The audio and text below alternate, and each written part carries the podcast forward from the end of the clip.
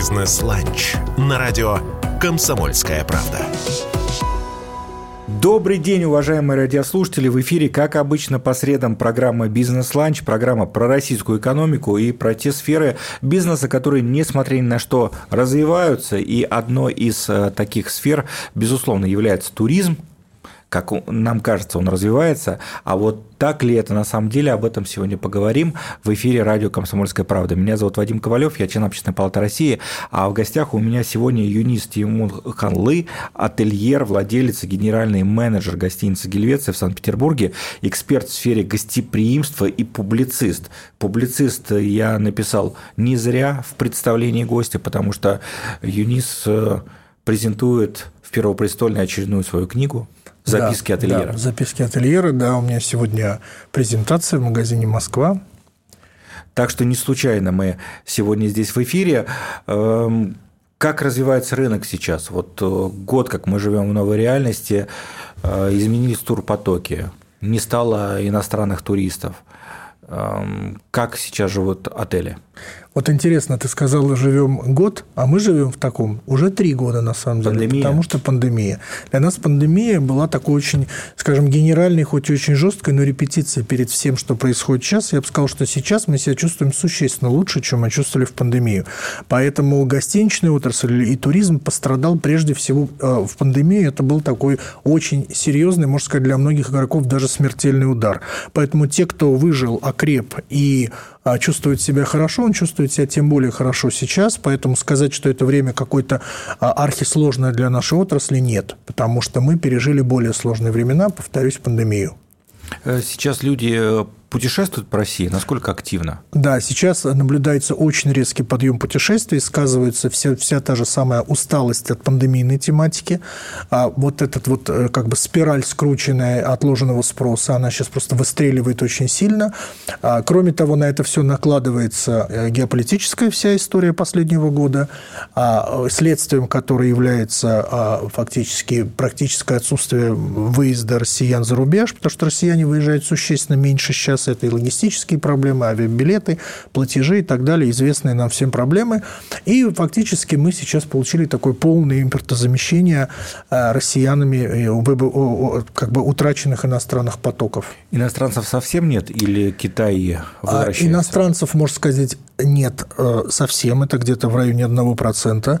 А китайцы только-только начинают э, ездить, причем если мы говорим о туристах, только сейчас у нас как бы восстанавливаются наши все визовые процедуры, потому что у нас есть система групповых виз э, китайских туристов и российских. Вот это просто она была разорвана, эта вся цепочка и вся эта система в пандемию. Сейчас ее опять восстанавливают, и после этого можно будет говорить о, о, о поездках. Но здесь еще и проблема платежей, потому что мы понимаем, что иностранцев эта проблема а, стоит сейчас э, как бы на, на первом месте, потому что что даже если самолеты все-таки какие-то есть и чартеры уже тоже летают, то проблема с платежами, она очень актуальна. Как платить? А вот сейчас а планируется вводить какие-то карты туристов платежные и так далее, но это пока еще все очень сырое. Пока единственным способом является наличка. Поэтому мы пока не понимаем, как иностранцы отреагируют вот на это нововведение. Кстати, например, туристы из Ирана к этому привыкли. Вот я помню, сколько лет к нам ездили иранцы, немного, но ездили. Вот у них всегда кэш. Вот всегда у них был с собой кэш, потому что страна жила под санкциями, под санкциями много лет. Да. 30 лет. Поэтому, да, иранские туристы, для них это прям совсем не проблема. А для остального мира это, конечно, проблема, потому что деньги, конечно, уже цифровыми стали давно.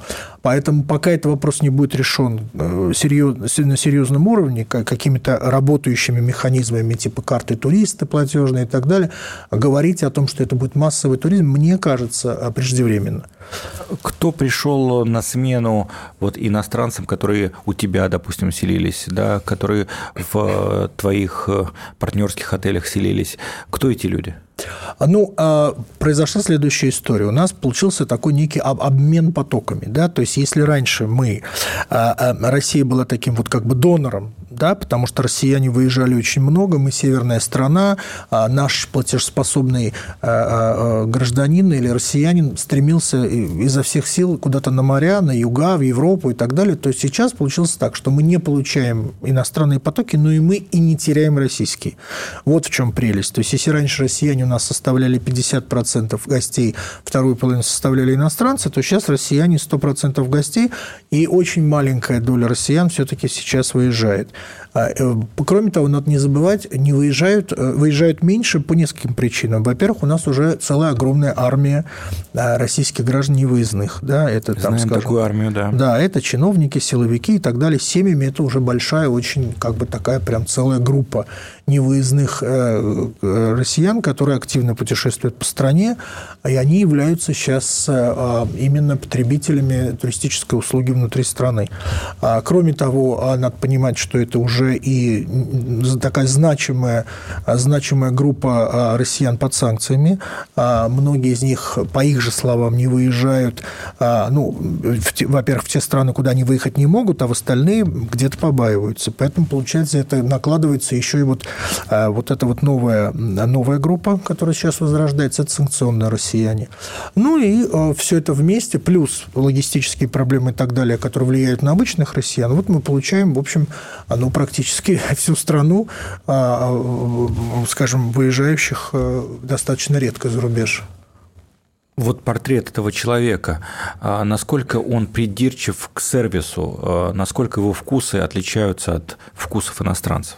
Ну, если мы сейчас говорим о россиянах, потребляющих премиальные услуги или люксовые, то портрет очень сильно отличается, потому что россияне вообще транжиры. Да, россияне, во-первых, очень искушенные гости, во-вторых, они э, такие снобы, а в-третьих, очень насмотренные и имеющие очень богатый опыт путешествия. Россияне не мирятся, не мирятся с какими-то, скажем, с каким-то дискомфортом или с какими-то нюансами, которых не устраивают. Если они что-то видели в мире лучше, они обязательно об этом скажут. А видели очень много уже россияне. А иностранцы ведут себя скромнее, да, даже при той же насмотренности, они все-таки довольствуются здесь и сейчас тем, что они получили. Редко на что-то конкретно жалуются, редко выступают с какими-то рационализаторскими идеями, предложениями россияне. Вот встретишь э, какого-нибудь гостя, он тебе обязательно выдаст 3-4 обязательно совета, которые немедленно нужно сделать, перестроить, заменить, ну, вот, сделать Юрий, я тебе расскажу за а, кулисами нашей программы анекдот, известный московский, почему нельзя заниматься любовью на Красной площади. Советами замучают. Вот-вот-вот, я про это и говорю. Поэтому выслушиваешь все время какие-то советы наших а, граждан, наших э, россиян, потому что, я говорю, это очень такая, я бы сказал так, из всех наших гостей, наверное, россияне и, а, и гости из Ближнего Востока. Такие очень чаевые оставляют наши люди? Очень хорошо оставляют. Серьезно? Да, вот оставляют считаю, чаевые. Считалось да, раньше, это в нашей культуре. Нет, это в нашей культуре. Не нет, чаевые. нет, это в нашей культуре, потому что а, мы, если будем сейчас говорить вообще о туристах со всего мира, то лучше тогда не упомянуть нам, например, японцев, не упоминать скандинавов, у которых это просто считается оскорбительным, они никогда не оставляют, просто ну, это не в их культуре вообще, вот от слова вообще. Поэтому россияне – это очень хорошая э, публика с точки зрения тех, кто оставляет чаевые, персонал очень любит россиян, а нашему брату, если что-то нравится, так он обязательно это выразит в, в, в купюрах. Ну и благо теперь это стало удобным. Я, на самом деле, давно не был в Гельвеции, но Помню, что появились э, наконец-то... Электронные чаевые, да, конечно, электронные у чаевые, всех, да, у всех сотрудников, работ... конечно, спасибо. у всех сотрудников, работающих с гостями, у нас есть личные QR-коды, и по ним можно оставить электронные чаевые во все позиции, от билбоев, горничных до официантов. Ну вот мы начали уже обсуждать, э, скажем так, отельную инфраструктуру и какие-то отельные технологии, которые влияют на проживание всех гостей. Вот уход международных э, компаний сетей, э, да. и сетей и санкций, потому что я знаю, многие там программное обеспечение, да, определенное тоже оказалось недоступным, угу. да, для россиян. Как вот это повлияло на рынок? Ну, прежде всего, это повлияло на собственников. Мы понимаем, что гостиничный бизнес так устроен, что всегда есть звено собственника и управленческое звено. Вот это самое управленческое звено, э, и большая его часть э, в России была занята именно сетевыми операторами. Какая часть осталась? Но а, большие крупные сети, они ушли. В основном это, конечно, американские, европейские сети, они ушли, фактически оставив, бросив российского собственника на произвол судьбы, а, потому что а, гостиничный бизнес, он очень инвестиционно емкий, и а, сами инвесторы или собственники этого бизнеса – это крупные бизнесмены, которые, как правило, имели гостиницы либо как непрофильный актив, да, либо не как основной важный, да, и с удовольствием уходили а, в, как бы заключали договора с сетями, пользовались узнаваемым брендом для того, чтобы просто иметь гарантированно как бы профессиональное управление своим активом. Так вот сейчас они брошены, они остались фактически со своими активами, и они в такой растерянности, потому что им нужно срочно принимать какие-то решения. А кто-то сейчас переложил управление на локальный свой менеджмент, то есть тех сотрудников, кто работал с иностранцами, а кто-то судорожно ищет э, либо другие какие-то формы управления, либо даже пытается избавиться от активов. Ну, понятно тоже во многом почему, потому что все-таки сети заменить очень сложно. Если под них была выстроена вся система продаж, надо понимать, что глобальную, глобальную дистрибьюцию не может предложить ни одна российская компания. Просто нет узнаваемого бренда для иностранцев. Поэтому в этом смысле конкуренции нет. Ну и кроме того, потеряна вот та самая ценная программа лояльности, над которой подсаживали гостей сети и которую очень любили постояльцы. Это так называемые там мили, поинты, баллы, там у всех у разных цепочек это были разные вот программы. Они меня в одной известной сети, и, конечно, сердечко обливается кровью. Вот, но да. а где выход, мы поговорим во второй части нашей программы, программы «Бизнес-ланч» на радио «Комсомольская правда». Напомню, что у нас в гостях Юнис Теймур Ханлы, владелец э, и генеральный менеджер гостиницы «Гельвеция» в Санкт-Петербурге, эксперт в сфере гостеприимства и публицист. Не переключайтесь, буквально через пару минут снова в дневном эфире радио КП, программа «Бизнес-ланч».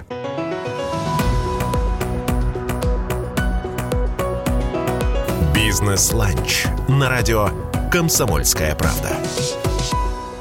После небольшой паузы снова в дневном эфире радио «Комсомольская правда» программа «Бизнес-ланч», программа про российскую экономику и людей, которые эту экономику двигают, несмотря ни на что. И здорово, что в нашей стране во многом в последние годы изменилось отношение к туризму. Стало это отрасль народного хозяйства, что называется, действительно восприниматься как генерирующие деньги – создающая рабочие места, и во многом это заслуга тех передовиков, что называется, производства, в том числе, которые у нас в эфире сегодня, а у нас в гостях Юнис Теймур Ханлы, ательер, владелец и генеральный менеджер гостиницы «Гельвеция» в Санкт-Петербурге, эксперт в сфере гостеприимства и публицист. Добрый день. Добрый день импортозамещения в сфере гостеприимства, что называется, начали мы обсуждать. Ушли иностранные сети, но это не только техника, это не только программа лояльности, это еще программы подготовки персонала. Да, это, это образование и это корпоративная культура. Не вернемся что... мы вот к такому советскому в плохом смысле сервису, да, вот вас здесь ну, не стояло? Думаю, что нет, э, хотя утрачено многое и будет утрачено еще больше. Ну, прежде всего, корпоративная культура. Надо понимать, что западные сети, они создавали вот эту уникальную корпоративную культуру в индустрии гостеприимства, потому что сейчас индустрия гостеприимства является донором для огромного количества смежных отраслей, куда охотно берут э, выпускников Хареки, потому что эти сотрудники считаются хорошо образованными, да, прошедшими огромное количество там, тренингов, да, школ э, и так далее.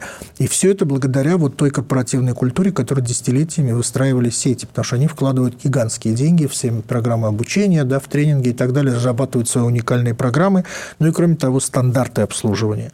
Поэтому, конечно, я думаю, что мы на какое-то время откатимся, но надо понимать, что мир не состоит только из западных сетей. Есть еще и большое количество а, сетей на Востоке, и хороших, например, Они условно, каким-то образом приходят в Россию? Вот сейчас я думаю, что это такой момент, вот этот год еще это очень маленький срок, я думаю, они будут приглядываться. Мой прогноз такой, что где-то лет через пять мы увидим уже большое количество а, там, э, управляющих компаний, а, гостиничных брендов и сетей с того же, там, например, Ближнего Востока. Ну, да? вот Лотто, насколько я знаю, Лотто корейцы. корейская, да, Джумейра, да? дубайская и так далее. Их много, на самом много, деле, да? и мы, конечно, их очень много, и, в общем, их не имеем, просто они не такого как бы глобально. Мы понимаем, что сети пошли изначально из э, Соединенных Штатов Штатов Америки, а, и вот все там глобальные, такие как, например, Marriott, да, мощнейший, э, мощнейший бренд, а таких мощных брендов на Востоке нет. Ну, Восток, я имею в виду, там ближние, Юго-Восточная ну. Азия и так далее.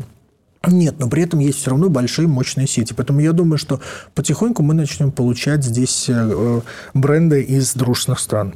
И вот это как раз будет выходом для тех российских собственников, кто сейчас еще не определился, куда, он, куда ему податься после ухода западных сетей.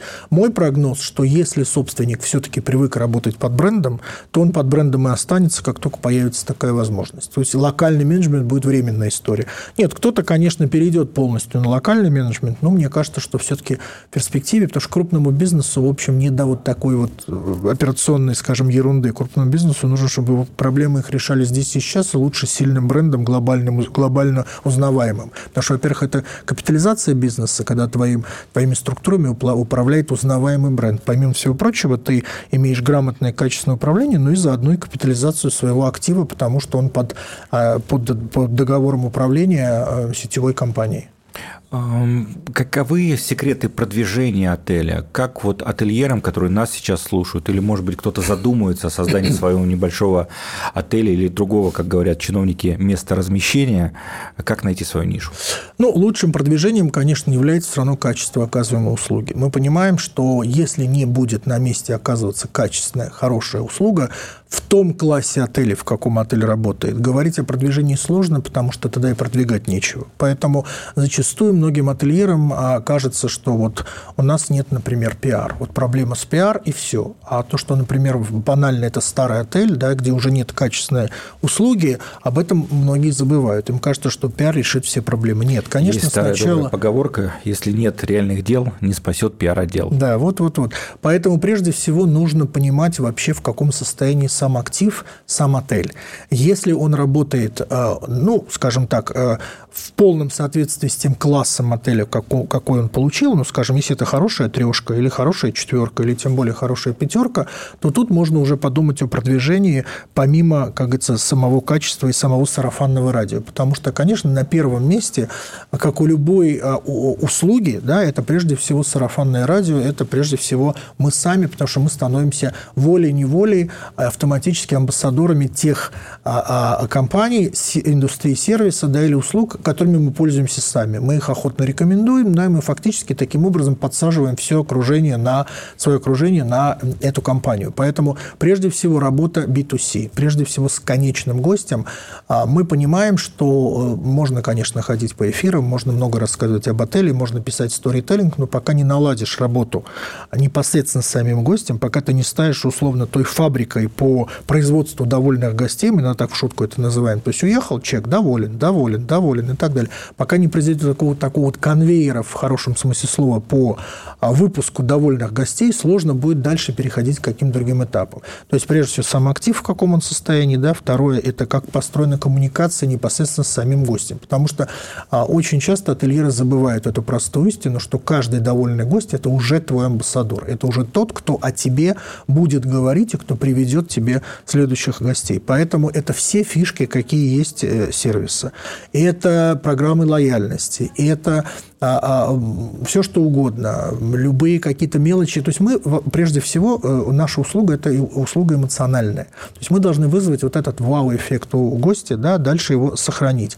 А, ну, скажем, что мы в Гельвеции делаем? Да, у нас, скажем, постоянные гости а, автоматически становятся участниками программы лояльности уже с третьей поездки, потому что с третьей поездки мы гостя заносим в нашу базу постоянных гостей и начинаем уже дальше им, как говорится, крутить во все стороны, пытаясь сделать его довольным и счастливым. То есть это и апгрейды, повышение категории. Да, это работает на ура, Всем это очень приятно, любому человеку, когда ему на заезде сообщают о том, что ему в, этот, в эту поездку мы с удовольствием повышаем категорию бесплатно.